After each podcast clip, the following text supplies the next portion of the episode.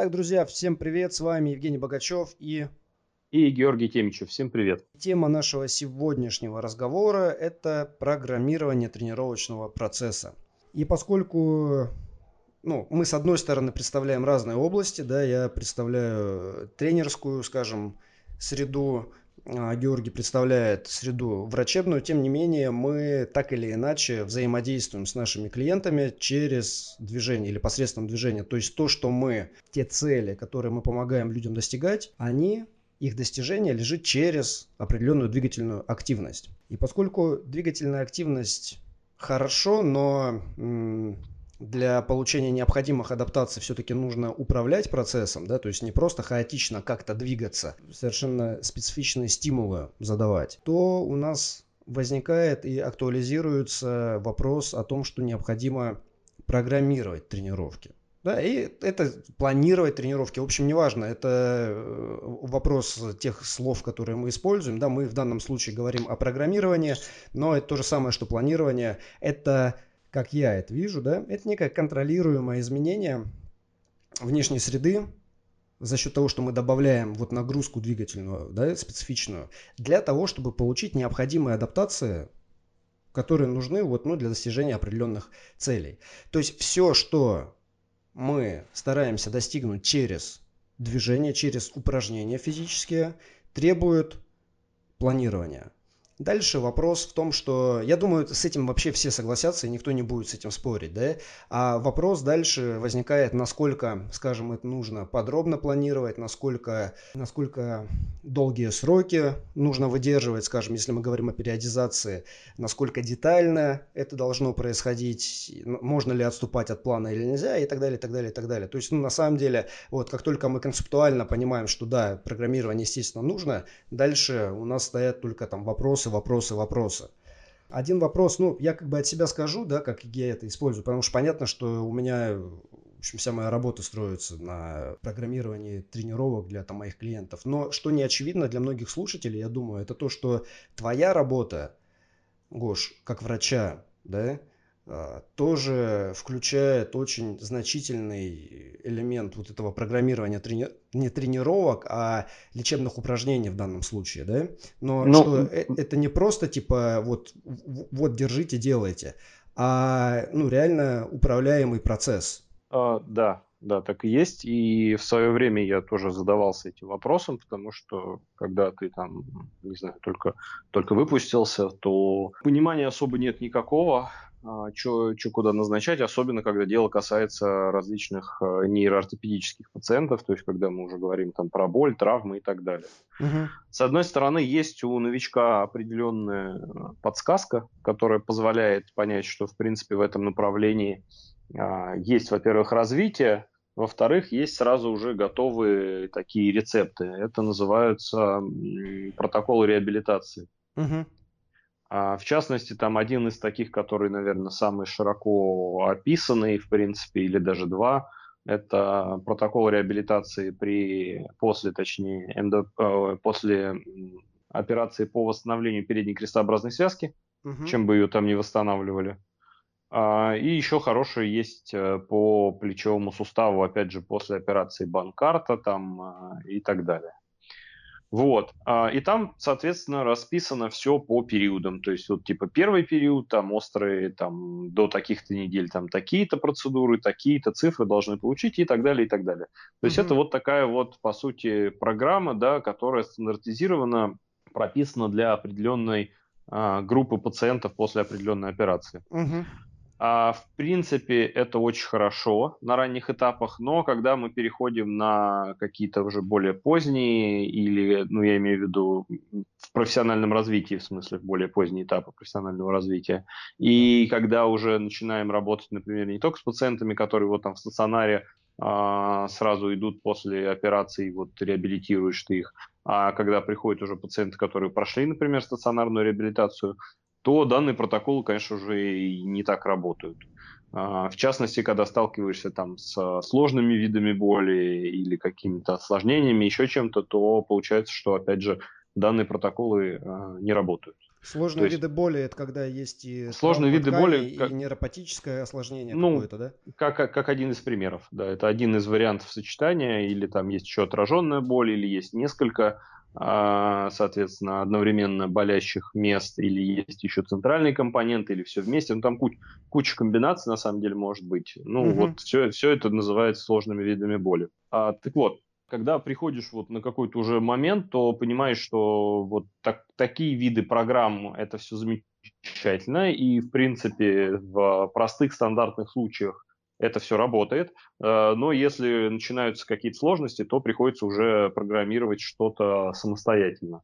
Вот. Это уже не говоря о тех э, участках и тех э, проблемах, под которые никаких программ э, не прописано. Угу. Вот. И тогда приходится задумываться уже, как, как составлять программы для пациентов и как вообще, с какой периодичностью ты с ними будешь встречаться для коррекции этих программ и так далее. И это непонятно вначале, потому что в литературе, в реабилитационной, в принципе, данная тематика особо сильно не отражена. И в основном все сводится к тому, что типа, ну вот делайте это упражнение, вам будет легче. А сколько делаете, как делаете, с какой интенсивностью, э, с какими там сопротивлениями, с каким инвентарем и так далее, э, обычно это даже и не обсуждается. А не обсуждается также дозировка, типа сколько раз делать. Чаще всего я сталкивался в литературе типа 3 по 10. Угу. Сейчас это потихонечку меняется. Сейчас э, начинают э, прописывать уже более такие подробные протоколы. И, например, там можно какие-то данные встречать уже э, для пациентов с, например, с тендинопатиями. А, но опять же, там программирование в основном а, в литературе описано на каких-то таких более начальных этапах, а там, где это уже походит или заменяется, в принципе, такой практически силовой кондиционной подготовкой, то там, конечно, уже таких, опять же, четких рекомендаций нету и приходится э, определенный профессионализм проявлять. Вот, такая, на, на мой взгляд, такая вот сейчас э, ситуация, поэтому большинство, конечно же, склонны там к, либо к 3 по 10, либо еще больше всего мне нравятся это эти э, стандартные бумажки, такие распечатанные на ксероксе, которые дают э, пациентам на дом там при боли в спине комплекс, там при боли в шее комплекс, при боли в колене. Ну, там разные, разные упражнения, с разными встречался. Есть прям такие, которые вот типа готовые, как бульонные кубики. А есть такие, где у тебя есть там, допустим, стандартный лист из 30 э, упражнений, и доктор там галочками просто помечает там, сколько упражнений а, из этого списка надо делать, и, допустим, там, не знаю, там, по 10 раз или по 15 раз, и вот ты их, значит, делаешь. А сколько делаешь? Ну, просто делаешь, как бы, и, и все. Ну, в общем, как-то так.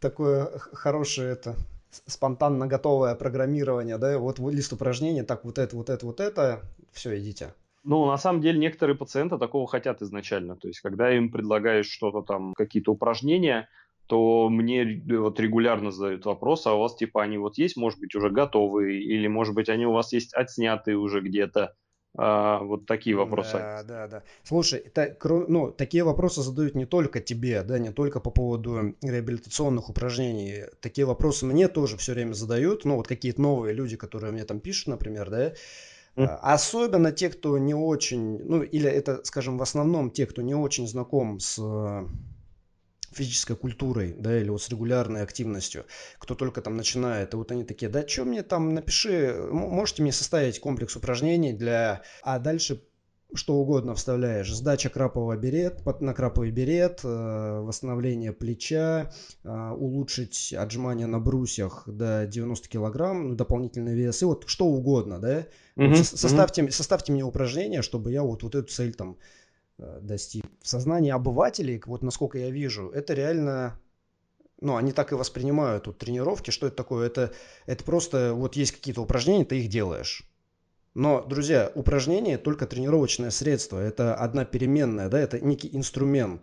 То есть это вот вам дали молоток, например, да, вот это инструмент. Но дальше вам нужно еще понять, что этим молотком надо делать.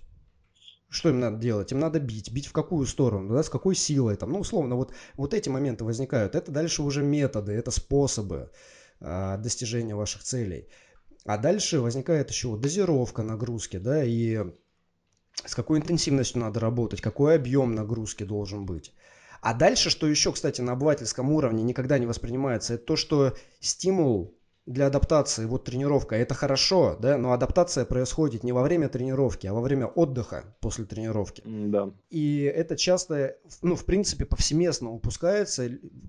Мне кажется, это, ну, какой-то изъян или какая-то особенность человеческого мышления, что а, мы концентрируемся вот на том, что надо делать. Вот я это делаю, я приседаю, я становлюсь сильнее. Нет, ты создаешь условия, да, вот это как раз изменение среды. То есть ты в свою там внешнюю среду помещаешь какую-то нагрузку, в данном случае там приседы, да, которые вызывают сдвиги твоей внутренней среды и в итоге вызывают какую-то адаптацию. Но адаптация происходит, когда ты отдыхаешь. И отдых – это переменная, которая является частью программирования. То есть мы программируем не только нагрузку, мы программируем и дни отдыха, например, да, когда мы, ну, в принципе, отдыхаем, и волнообразное изменение дозировки нагрузки для того, чтобы адаптация могла произойти. То есть это не обязательно полное отсутствие стимула, это его там снижение или увеличение, да, в зависимости вот от того, ну, какой этап там, или какой день микроцикла, или этап мезоцикла, или неважно, в общем. Но это уже больше относится к э, вашей э, специфике. У меня, конечно, немножко более такая линейное и немножко менее замысловатое обычно программирование. Вот. Слушай, это не важно, но ты же все равно закладываешь, ну, да. правильно, что э, должен быть отдых после упражнения, отдых. Ты да, же не говоришь нет, никому я, делать, не, не, делать не. каждый день. Я не про это, я про именно волнообразные изменения. То есть вот этого в реабилитации нету. То есть когда я уже э, вижу, что человек в принципе э, по моему как бы уровню да, за, закончил заниматься, то есть в принципе ему уже надо выходить на какие-то вот эти вот более сложные программы и, по сути, mm-hmm. уже развивать какие-то физические качества или эстетику, еще что-то, то я его тут же отправлю к тренеру, то есть он уже не нуждается в моем. Поэтому просто я туда, да. Э, в, в эту область, когда идут волнообразные всякие программы и так далее, я туда уже просто не, не дохожу, потому что это за рамками вот моих, э, наверное, профессиональных компетенций находится. Угу, угу. Вот. Но но расскажи, как ты, тем не менее, рекомендуешь выполнять вот, вот эту особенность давай обсудим, да, то, что люди склонны думать, что если что-то хорошо, вот это движение лечебное, и это хорошо, я буду делать этого побольше, и значит мне будет прям супер круто. Ну, да, ну, знаем, что это не ну, работает, да. да? Ну да. Расскажи, какие ты в этом плане рекомендации даешь, используешь, да, вот для дозировки нагрузки, там, скажем, в течение недели? Ну, я, во-первых, объясняю подробно, что, что делает конкретное данное упражнение э, и что происходит во время отдыха. То есть вот я как раз там сижу или на пальцах показываю, или иногда могу еще рисовать, uh-huh. рассказываю, что будет происходить, но опять же это в зависимости от э, того, с какой проблемой я имею дело. И ну, по-разному на самом деле упражнения назначаются. Есть упражнения, которые там можно делать, например, каждые два часа, Uh-huh. Есть упражнения, которые там делаются ну, в, те, в тот или иной период времени, например, там, если я назначаю там какие-нибудь э, там прыжковые упражнения, да, там или плеометрические упражнения, то я опять же их там вставляю в определенные моменты. Если uh-huh. это, например, там, не знаю, там беговые какие-то проблемы, мне надо пере, переобучить там паттерн бега, то тогда я работаю, если я, например, назначаю СБУ, то да, я их буду назначать тоже в определенный период времени, все это соотнося с а, тем, когда человек бегает и когда он делает там другие упражнения, типа, например, силовых упражнений. Вот. А если это там человек, который, например, не бегает, а только там посещает тренажерный зал, то тогда, опять же, встает вопрос, когда делать те упражнения, которые я назначаю, перед тем, как он занимается в зале, там, или это вставляется в тренировку, или это делается вообще вместо этой тренировки. То есть угу. тоже тоже такие моменты.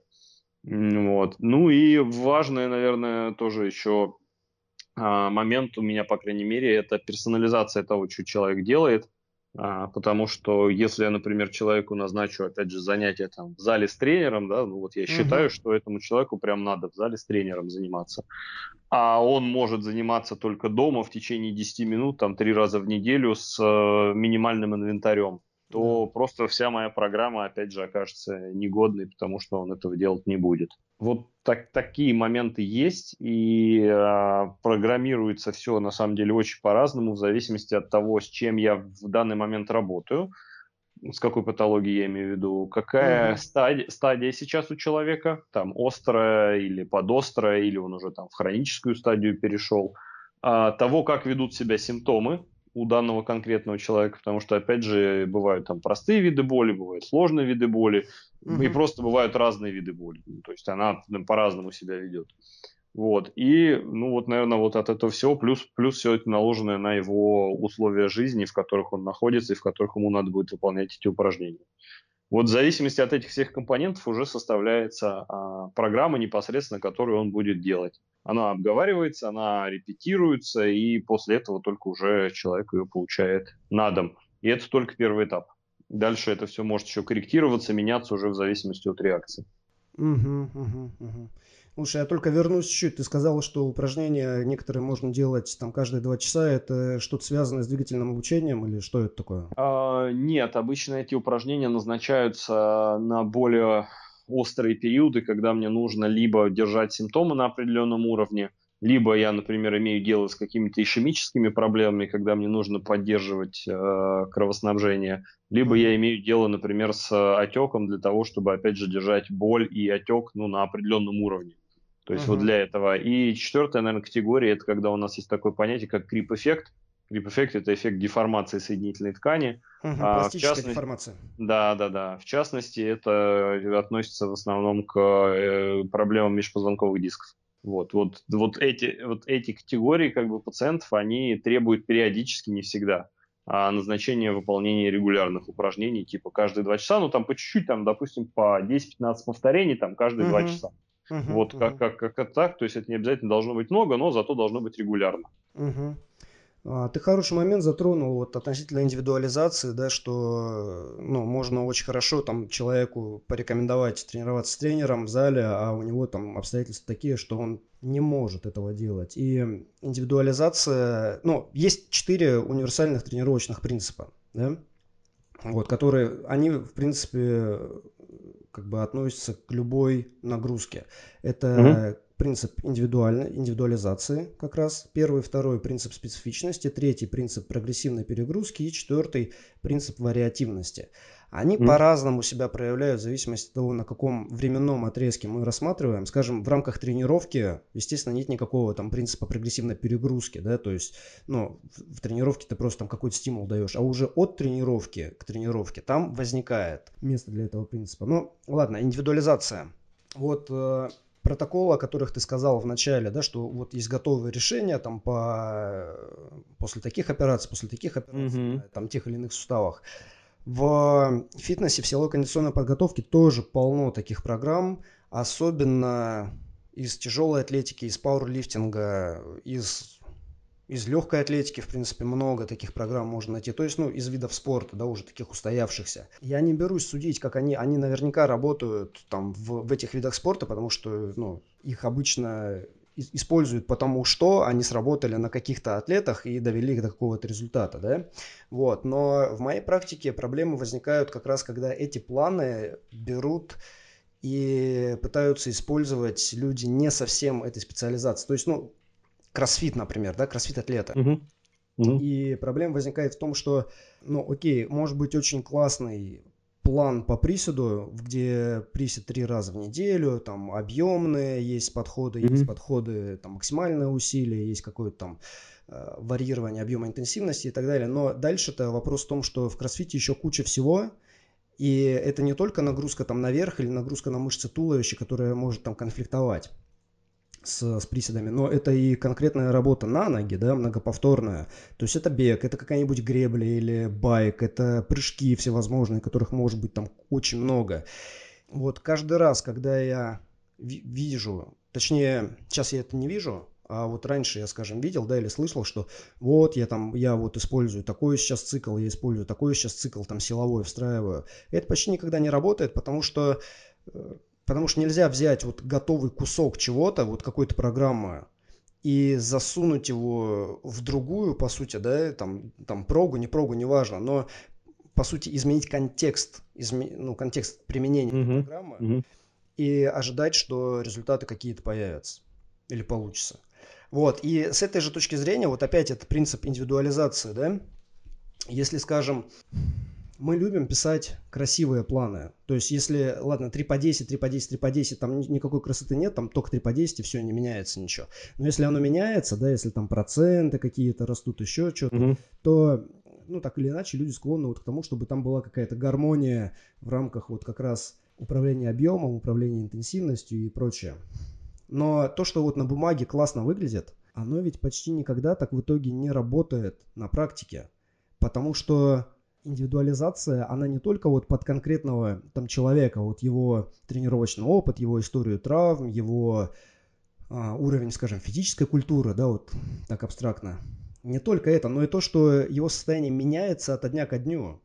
И обстоятельства внешние меняются тоже все время, да, и получается, что вот это изменение внутренней среды, некие флуктуации, и какие-то внешние форс-мажорные обстоятельства, ты их никогда никак не можешь предугадать и не можешь включить в свою программу. Поэтому каждый раз, когда мы пишем какой-то долгий цикл, и он имеет жестко фиксированные объемы и прочее, прочее, прочее, но это почти всегда, если мы там не закладываем вот какие-то механизмы для регулирования, да, потом вот нагрузки и прочего, это почти всегда просто обречение себя на провал, по сути.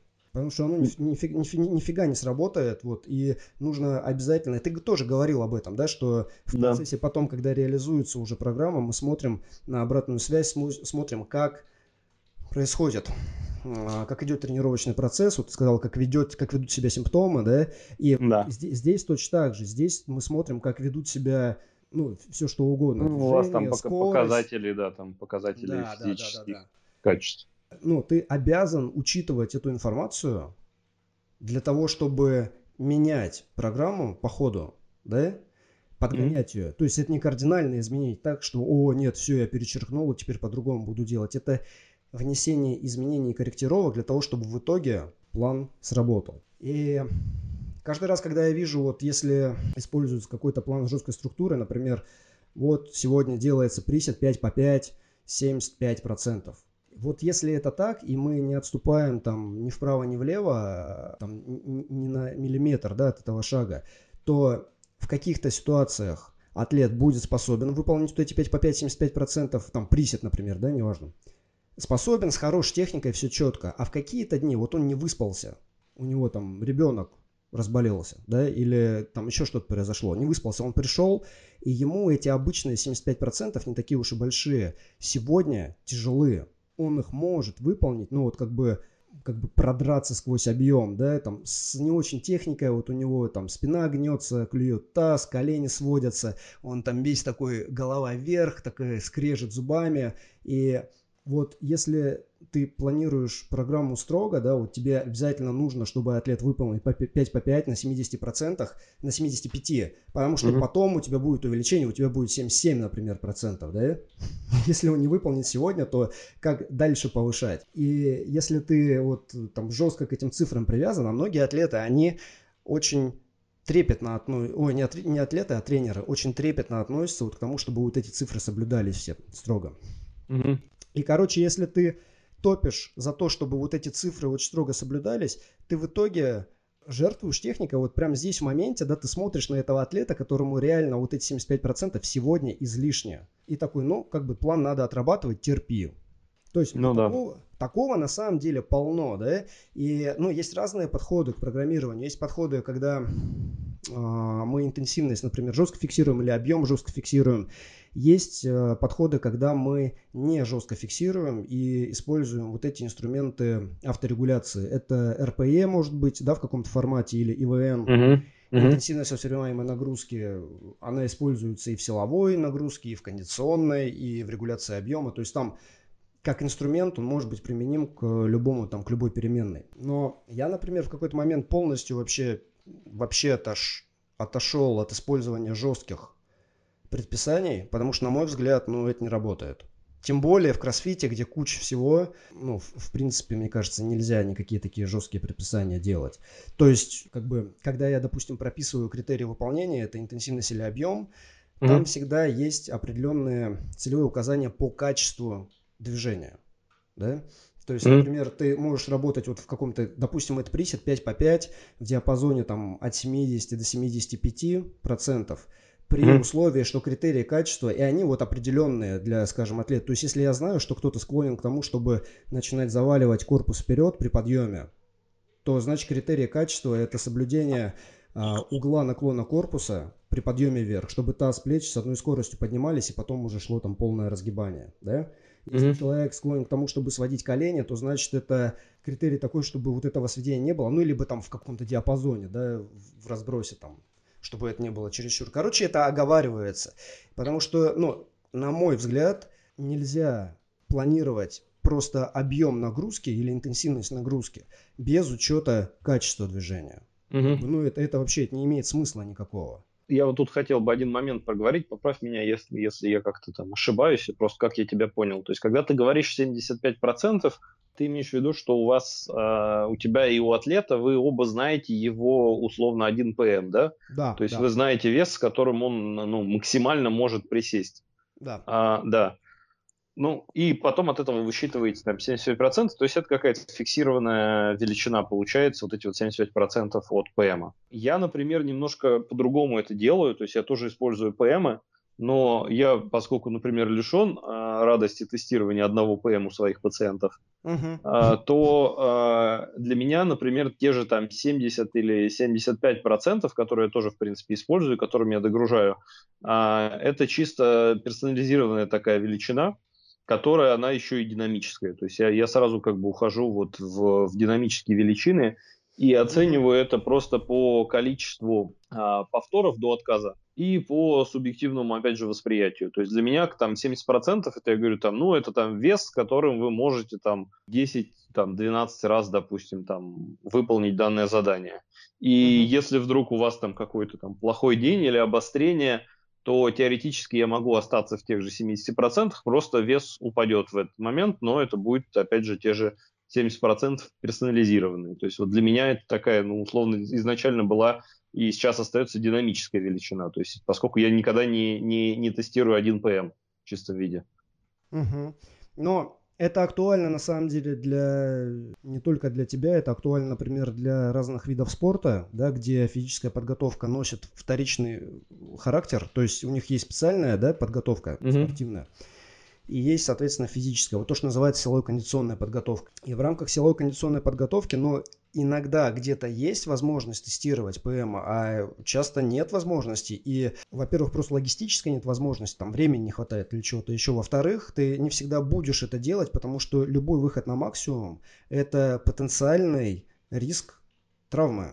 Ну да. Ну, потому что чем выше вес, тем хуже потенциальный контроль, и тем выше риск. А риск, скажем, если это что-то, что носит вторичный характер, да, и там атлет получает травму, но это финансовый риск твой как, как специалиста. Да. И, и потом репутационный. Вот, поэтому, да, там вопрос с тестированием, он стоит актуально на самом деле. И тем не менее, это пришло из силовых видов спорта, это пришло как раз из тяжелой атлетики, пауэрлифтинга, где там проценты, проценты, проценты, количество подъемов штанги, там, там ножи, расчеты и прочее. И, ну, в каком-то виде используются, соответственно, и в других видах. Я тоже считаю, что интенсивность это динамический показатель.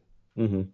Вот, потому, потому что иначе, ну, только, только так можно как-то управлять процессом. Потому что если ты прописываешь красивые цифры, даже если ты знаешь там ПМ и прочее, ты прописываешь цифры, это просто, ну, рисунок на бумаге. Ну да, есть, да, это ты, как, ты, у тебя, как, как у тебя в голове сложилась программа, но это не то, как оно потом в итоге будет реализовано. Да, ты не, ты не можешь предсказать, как конкретно организм будет адаптироваться к конкретной нагрузке вот, вот в этих обстоятельствах, в этой ситуации, в этом всем. Ты говоришь, да, вот там, допустим, какие-то повторения до отказа ты прописываешь. Или mm. э, есть еще подход, когда, допустим, прописывается какой-то резерв повторения до отказа. Да, да. То есть опять это тоже, это тоже динамическая величина, то есть и она не очень точная, потому что люди, ну, если они очень опытные, они могут примерно понять, что вот там следующий повтор он точно будет отказной. Люди mm-hmm. малоопытные обычно не очень это понимают, тем не менее, тем не менее, это работает вполне неплохо, когда ты говоришь человеку, что ты там работаешь, продолжаешь до тех пор, пока у тебя не останется вот два повтора в запасе, да, то есть ты понимаешь, что еще два ты точно сделаешь, а потом уже не уверен. Ну да. И это, это такая переменная, которая, в принципе, ну, она работает. Особенно для упражнений, в которых э, там тестирование и, в принципе, не ну, даже если есть возможность, ты не будешь его делать. То есть это какие-то подсобные упражнения на, там, на стабилизаторы, да, на мышцы туловища, там, на какие-то ротационные движения. Ну, то есть ты, ты не будешь там выискивать какие-то максимальные показатели, это не имеет смысла. Угу. Вот, а тем не менее, там как-то это дозировать надо. Я помню, вот Майк Рейнольд, да, есть, ты, ты его знаешь. Да. Американский да, да. физический терапевт. Вот он как-то еще года полтора, наверное, назад я у него видел, он тоже поднимал вопрос вот относительно вот этих там 3 по 10, к примеру. Я не помню, в его формате это было 3 по 10 или 3 по 8, ну, в общем, не ну, там не важно, самое, да? Ну, Когда да. одинаковая схема используется вне зависимости от того, какой период там восстановления и, ну, какое конкретно состояние. Вот это один момент, о котором он говорил. А второй момент, о котором он говорил, это если смотреть, скажем, упражнения для э, вращательной манжеты, к примеру, да, какие-нибудь там наружные ротации или внутренние ротации. Очень часто можно видеть рекомендации, ну вот особенно в англоязычной среде, э, не больше 5 фунтов. Угу. Вот. И это тоже, тоже вот один из таких тоже, ну, как бы моментов, звоночков, да, то, как и 3 по 10. То есть 3 по 10 с одной стороны, просто как объем, и 5 фунтов как некая ну, типа того, да. мера интенсивности, которая не привязана совершенно к состоянию человека, к его там, силовым возможностям, ну вообще ни к чему. Да, ну у Майка на самом деле это уже был такой, это, если говорить про англоязычный, да, такой кластер, то uh-huh. это у него уже был такой боя, баянистый пост, потому что до него еще, по-моему, года, года тоже за, за полтора или за два все это уже а, обсуждалось, и на, примерно в том же ключе. Вот, то есть uh-huh. это уже так, такое немножко с запозданием это все публиковал.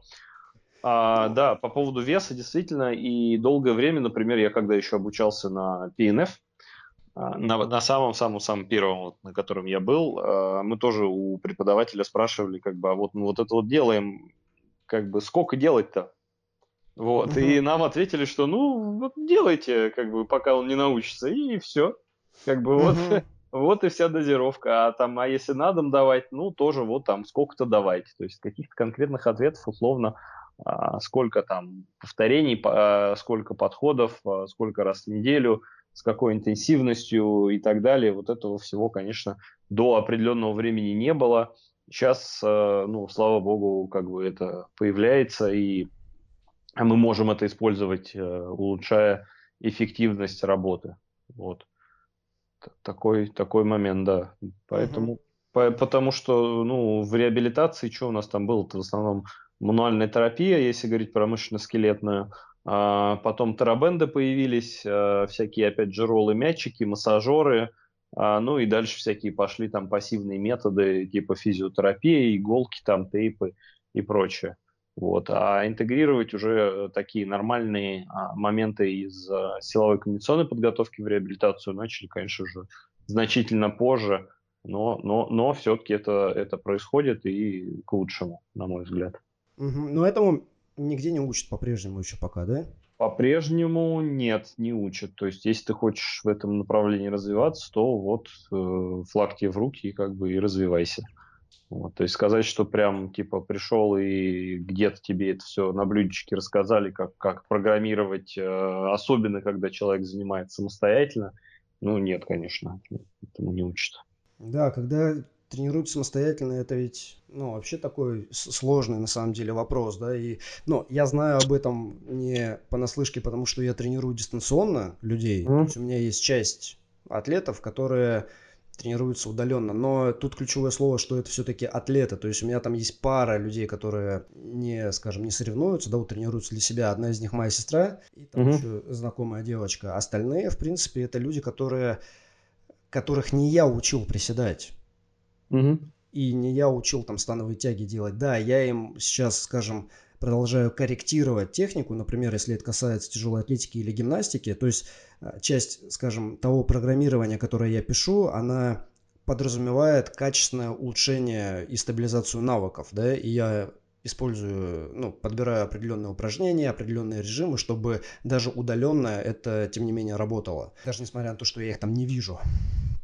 Моменте, но тем не менее у них уже довольно высокий уровень вот этой подготовленности и физической, и технической. И да, вот, кстати, мой пример с сестрой, которую я, которой я пишу программу, скажем, я прям не могу сказать, что я тренирую, она тренируется сама дома, потому что uh-huh. работает дома, у нее двое детей, там некогда ходить фитнес, и, в общем, она пробовала, не получилось, и поэтому мы начали вот, вот такую практику, и я действительно, я прям помню, когда первые э, упражнения, которые я давал, они были прям очень-очень прям облегченная форма приседаний, облегченная форма горизонтальных подтягиваний или горизонтальных тяг, облегченная форма всего и облегченная не с точки зрения физической нагрузки, а с точки зрения э, потребности в координации прежде всего. Mm-hmm. То есть, да, ты, когда ты думаешь о том, что человек будет тренироваться самостоятельно, и этот человек не умеет делать базовые движения, то, по сути, тебе нужно каким-то образом написать программу, которая научит его делать эти движения. И там ну, использование да. резиночек, использование всяких облегчающих форматов. Но и тем не менее, я хочу сказать, что довольно, довольно неплохо у нее получается все. То есть это... Ну, у меня тоже, в принципе, есть ведение пациентов в таком формате. И на самом деле у меня в основном ведение пациентов именно в таком формате. Я уже так угу. работаю, наверное, последние э, лет шесть примерно. Угу. Это называется в формате супервизии.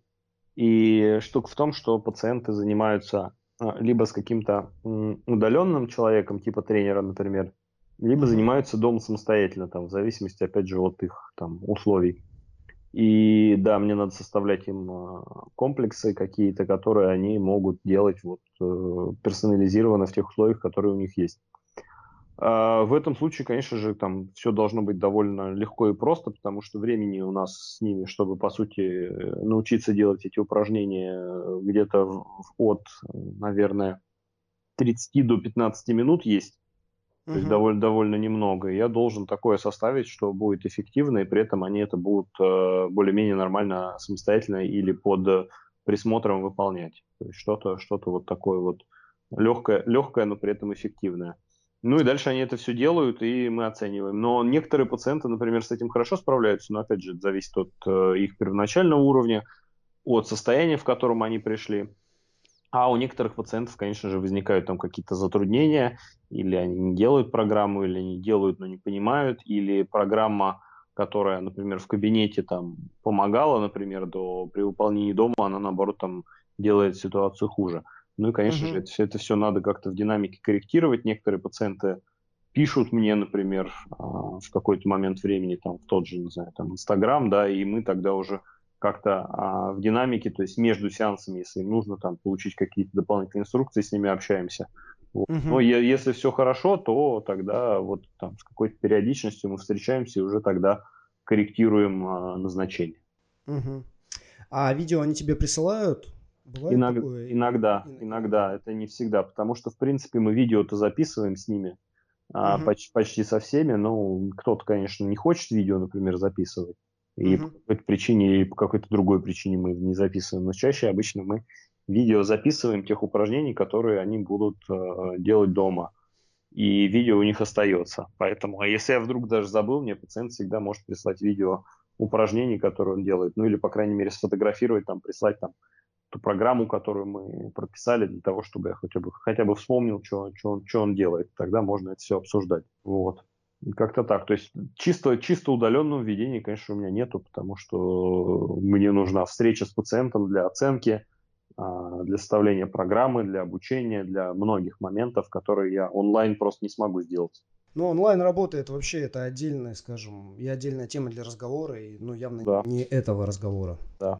Потому что там, там много всего возникает, дополнительных осложнений. Слушай, ну я думаю, на самом деле... Мне кажется, да, все уже, я думаю, мы обсудили основные моменты. Мы можем уже То попрощаться. Есть, можно, можно, да, продолжать бесконечно. И, ну, слушайте, у меня, вот наверняка видели, да, объявил недавно семинар который будет у меня в конце апреля по программированию. Там будет 4 дня, которые мы все потратим, собственно, на вот обсуждение этих переменных, на то, как управлять этими переменными и на практику в управлении. Вот, запись на него уже закончена, мы набрали людей, мы объявим запись на следующий семинар в июле Вот, поэтому следите за, за объявлениями, да, если вам интересно там узнать поподробнее и повысить свои навыки вот в планировании тренировочного процесса, то приходите в июле, будем вас ждать и будем вам рады. А в общем и в целом пишите вопросы, которые у вас по этому поводу есть. И буквально следующий выпуск мы потратим разбору, потратим на разбор вот этих вопросов, которые вы напишите, скажем, по этой теме, по теме планирования, и по темам всех там предыдущих подкастов, которые мы записывали, в том числе. Вот, так что пишите вопросы и спасибо за внимание. Да, всем пока. Всем пока.